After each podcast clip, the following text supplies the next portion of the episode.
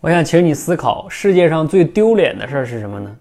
有的人说：“哎呀，我最丢脸的事儿就是有一次当众讲话，我讲砸了，哎呀，好丢人啊！我以后再也不去讲话了。”这是不是最丢脸的呢？刚才啊，我们做这个分享会啊，中间插播进来一个同学啊，他叫星空同学啊，他讲了一个观点，我觉得非常好。他说：“我为什么来插播来抢点讲呢？不是我讲的好，是我就想去挑战自己，因为他说世界上最丢脸的事儿不是自己讲的不好。”是因为是，而是自己一直讲的讲不好啊。比如就像我说的，你不是有一次讲砸了丢脸，而是你发现你一直在讲砸，这是最丢脸的。我们经常听一句话叫“士别三日，当刮目相看”。你不仅是三日啊，你三十日、三年，甚至三十年都没没改变，每次讲话都还是在讲砸。就像我前面讲那些借口啊，你一直在拿那些借口不去改变，对吧？三年、三十年都过去了，你还在没改变。你说这不是不是最丢脸的事儿啊？所以我们这里边有些同学，我记得以前经常说啊，我不想让别人知道我练口才，我觉得好丢人。你在练口才，你在成长，你丢什么人呢？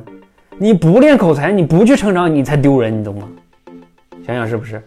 所以啊，世界上最丢脸的事儿，不是你把话讲砸了，而是你一直在把话讲砸，你还不改变，这是不是最丢脸的？啊，你想象一下，你身边有个同事，啊，老板、同事都说，啊，你应该去改变了，你不改变。啊，一直在逃避，这丢不丢脸啊？所以你可以现在不好啊，但是你通过不断的去努力练习，你慢慢变好了，这才是最值得点赞的。人不是说在像一个鸵鸟一样把脑子扎在那儿，以为别人都不知道，其实不是的啊，别人都知道啊，所以你藏不掉的。你每次开会，你在那儿躲，让别人去，虽然你没有去出丑，但是你在躲的那一刻，其实你已经在出丑了。